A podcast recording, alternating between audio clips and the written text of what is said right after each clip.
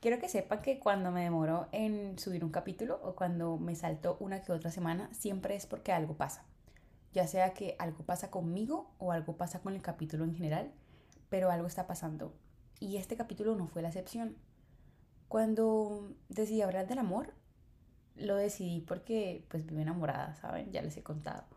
Pero sobre todo porque sé que no soy la única que vive enamorada, sino hay muchas personas que les gusta em, hablar del amor el amor es un tema bien interesante para hablar, es un tema bien interesante para escuchar otras perspectivas, así que decidí que era hora de hablar un poco de ese amor romántico del que yo particularmente sí creo.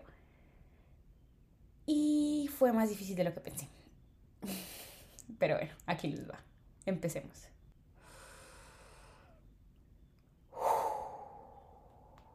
Esto sí que me va a costar. Créeme que me ha costado un montón.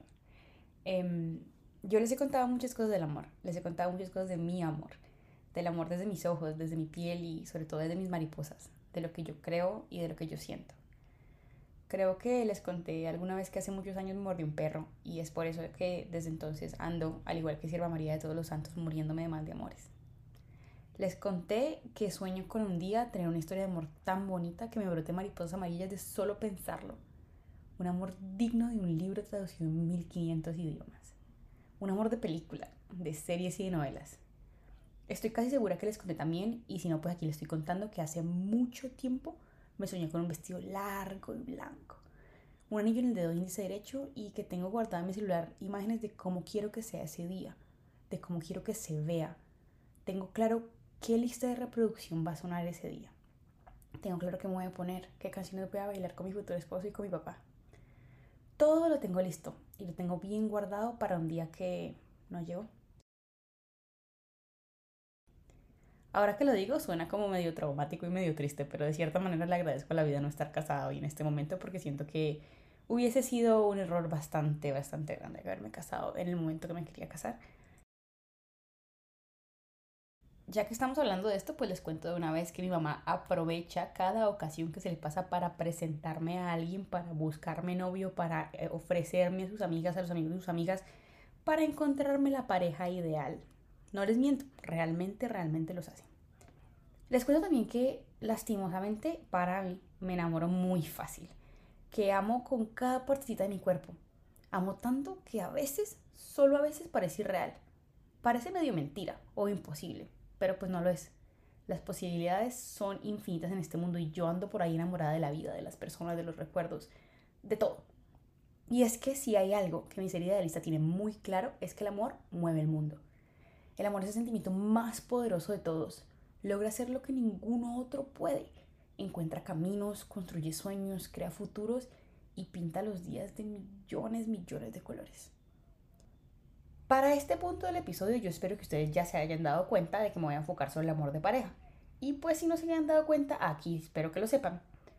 Y no es que los otros amores no valgan la pena, pero siento que a lo largo de toda la temporada del podcast me he dedicado a mostrarles el amor a mis amigos, a mi familia, al mundo y a mí misma. Y creo que me hacía falta hablar de este tipo de amor. Un amor que estoy casi segura que todos andamos buscando. Les voy a contar algo. La primera vez que me dijeron te amo, la verdad me cogió por sorpresa. Y estoy hablando obviamente un te amo dentro de una relación de pareja correspondida y una relación de pareja un poco más madura que la que tuve a los 12 años. Em, pero esa vez y ese día lo recuerdo como si hubiera sido ayer. Estoy segurísima que si cierro los ojos puedo volver a revivir cada momento y cada detalle. Yo en ese momento realmente no podía creer lo que estaban escuchando mis oídos, pero sobre todo no podía creer todo lo que sintió mi cuerpo y siéndoles bien, bien sincera, anhelo con ansias locas volver a sentirlo, aunque sé que tal vez esa sensación no va a volver a pasar. Y no porque me niegue la posibilidad de tener un amor así de grande como ese, sino porque pienso que solo se siente ese nivel de miedo, nerviosismo, adrenalina, felicidad, tranquilidad y todo eso al mismo tiempo, pues la primera vez que uno ama a alguien. Mirando atrás, no tengo ninguna duda de que en ese momento él lo sintió con todo su ser y que me amó hasta cuando ya no quería hacerlo. Yo, por otra parte, me demoré un poquito más.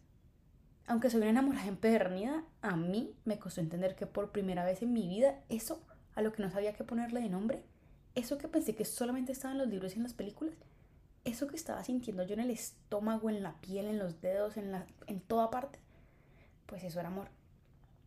Eso que estábamos viviendo él y yo era amor. Y el mejor de los amores, un amor correspondido, un amor tranquilo, un amor lleno de ganas de amar. Eso que me hacía ver soluciones donde evidentemente había un problema, era amor. Esas ganas de que estuviera siempre, siempre en mi vida eran amor. Esos sueños que compartimos eran amor. Oigan, qué ganas de volver a ser esa María del Mar súper inocente. Un ser enamoradizo hasta más no poder. Y no solamente por las personas, sino también por el concepto del amor. Una María del Mar enamorada de algo que no conocía, pero algo que tenía y tengo en la cabeza de que existe.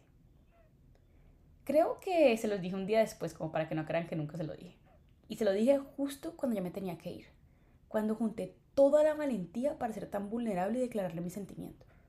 Cuando estaba tan segura de que sí, sí era real y que nadie, absolutamente nadie me iba a pellizcar para levantarme de un momento a otro, en un momento de mi vida, en un instante, que realmente parecía un sueño. Y su carita de felicidad hoy, muchísimos años después, todavía no se me borra la memoria. A mí me quedó la duda y todavía me queda la duda a veces de por qué me costó tanto decírselo, si mi cuerpo lo sabía, si mi alma lo tenía claro. Y yo sé, porque además me lo dijo mucho tiempo después, que a él también le quedó el sin saber el primer día. Ya luego lo hablamos y el tiempo nos confirmó que realmente no era falta de amor, sino que era exceso de miedo. En este podcast les he contado que hago las cosas por miedo o con miedo, sino cuando lo hago por las dos. Y así ha sido siempre. Aunque no lo parezca, aunque no se note y aunque yo no lo haga obvio. Les hago esta aclaración es porque en el amor, por más soñado que para mí sea, pues esta nunca ha sido la excepción. Yo crecí con la idea y el concepto del amor romántico, de papás enamorados que vivieron felices para siempre. Ese amor que ahora la sociedad quiere y necesita satanizar y desmitificar, pero para serles muy sincera, pues a mí me sigue gustando muchísimo. La verdad, la verdad, no creo que esté de todo mal. Creo que nos da, o al menos a mí, me da una meta o un referente por el cual luchar.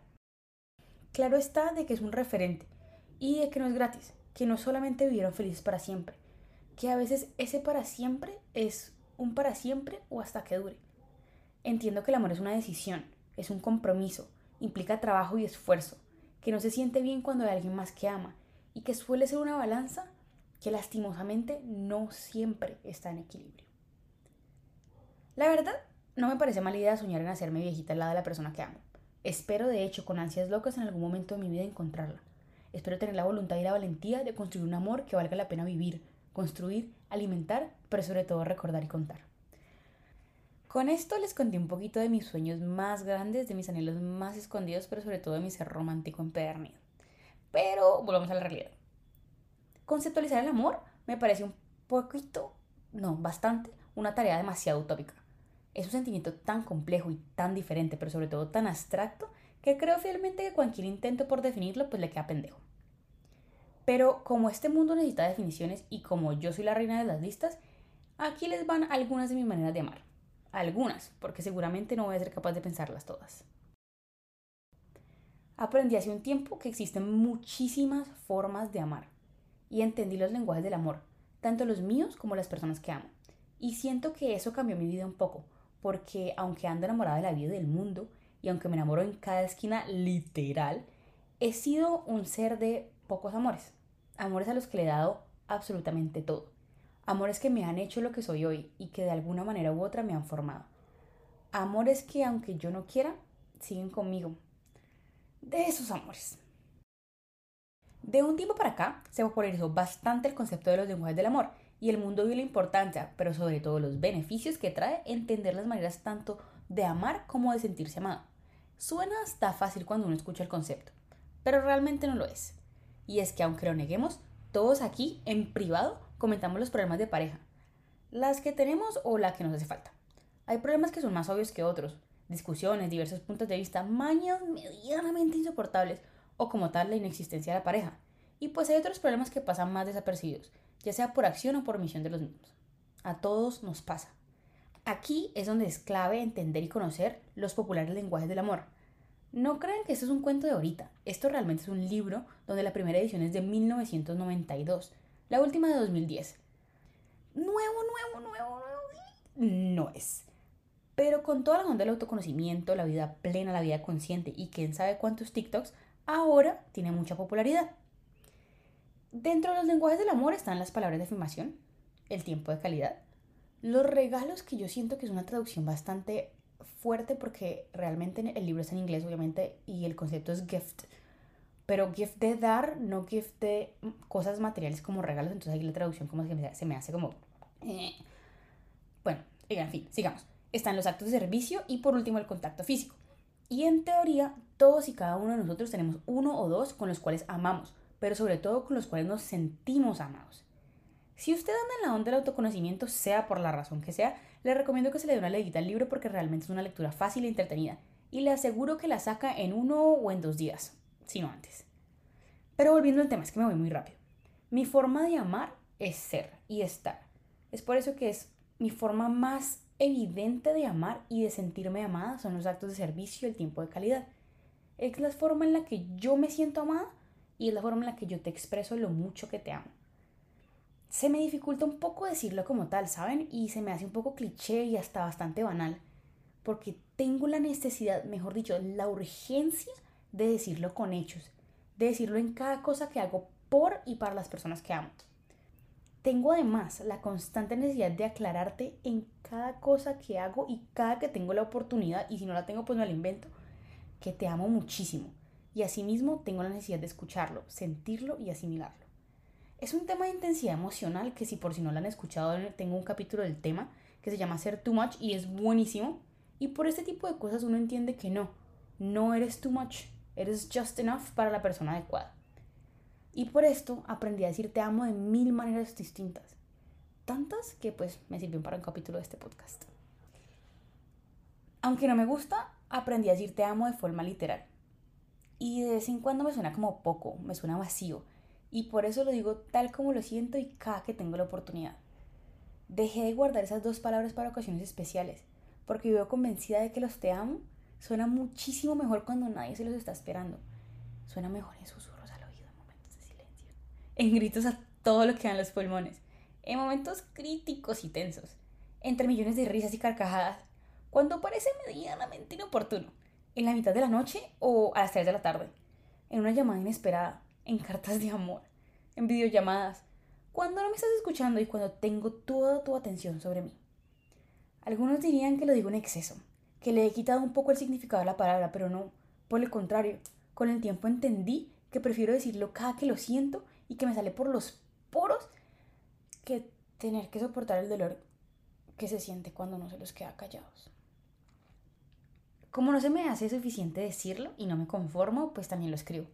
Lo dejo en las notas en las esquinas de los cuadernos y lo he escrito miles y miles de servilletas, en cartas con o sin destinatario, cartas leídas y cartas que todavía están por abrir. Lo escribí en la arena del mar, en la parte de atrás del recibo, con tizas en la calle, con pinturas al óleo y con acuarelas aguadas. Lo escribo constantemente en líneas y versos. De hecho, lo estoy escribiendo aquí en este capítulo. Lo escribo y lo sigo escribiendo aunque todavía no estoy segura si me leen. A veces me gustaría que sí lo leyeran y otras veces me gusta que no lo hagan. Lo escribo para recordar, pero sobre todo lo escribo para vivirlo.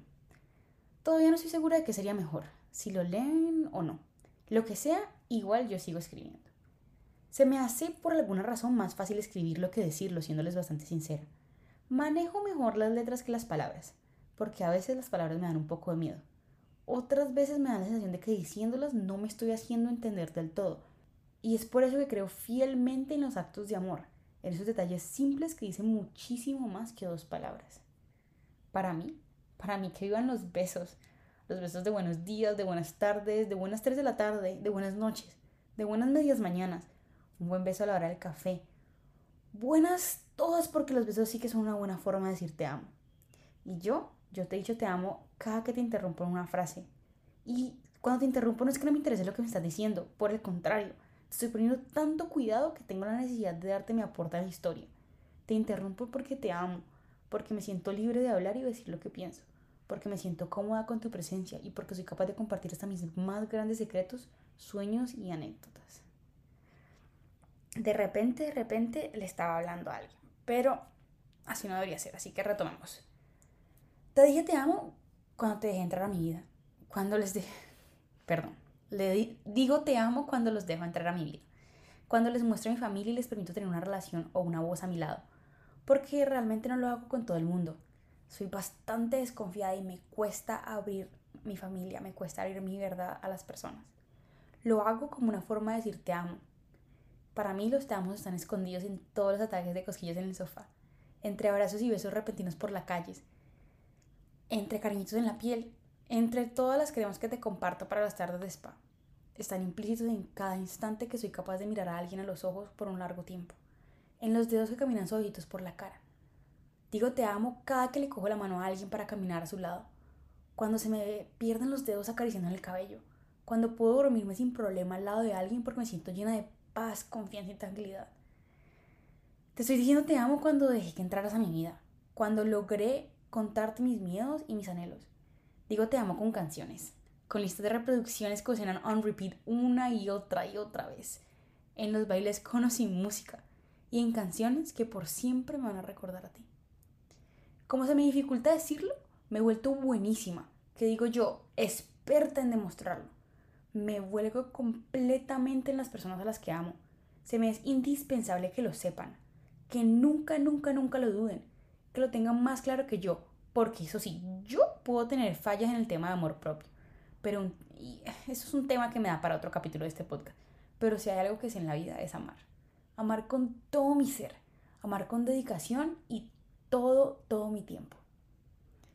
He dicho y diré te amo en el estar, en el tiempo que aparece donde no está, en la hora número 27 que tienen los días al lado de esa persona, en ese tiempo que invierto para estar juntos, en el tiempo que invierto para ayudar en lo que más puedo y en lo que no puedo también, en la comida, en el desayuno, en el almuerzo, en las idas y en las venidas, en los holas deseados y en las despedidas no tantas, en las palabras inventadas, en los recuerdos bien guardados y en mis ojos totalmente enamorados. Como soy exagerada, sé decir te amo en seis idiomas, incluso en idioma de señas. Eso en parte porque me gustan los idiomas y en otra parte porque obvio María del Mar sueña con un amor que está al otro lado del mundo. Bueno, la verdad es que no me importa de dónde sea. Se me ha vuelto bastante chiste el tema del amor de mi visa, pero entre chiste y chanza algo pasa. Ya me volví a ir. Volviendo al tema y dejando de lado los chistes. Les dije que una de mis formas de amar era ser, ser y hacer. Soy un ser humano de hábitos. Me gusta hacer lo mismo y lo encuentro bastante romántico. Las rutinas me generan estabilidad y la estabilidad me causa tranquilidad inmensa. Y en un mundo al que le gusta el cambio, la adrenalina y los naufragios, aunque yo ya aprendí a nadar, sería mentira negarles que disfruto muchísimo un mar en calma que me deje flotar. Un amor cotidiano y estable. Y aunque sí, es bastante divertida la etapa de enamoramiento, en algún día encontrar espacio para que llegue la calma y que perdure por siempre el amor. Como todo lo que les acabo de mencionar no se me es suficiente, entre mis formas de decir te amo está la repetición de rutinas. Tengo gran memoria para las cosas que me causan felicidad y encuentro demasiado romántico repetirlas al pie de la letra. Vuelvo a ciertos lugares, sola o acompañada. Para mí, eso es decir te amo. Pido exactamente lo mismo que pedí esa primera vez. Vuelvo al mismo lado del avión, visito y revisito los mismos cafés, esperando revivir los te amo del pasado en los sabores del presente. Lastimosamente aprendí a amar en el pasado, en el presente y en el futuro.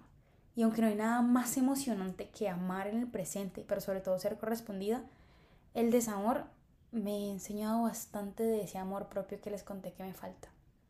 Pero como les dije, eso es tema para otro podcast. Bye.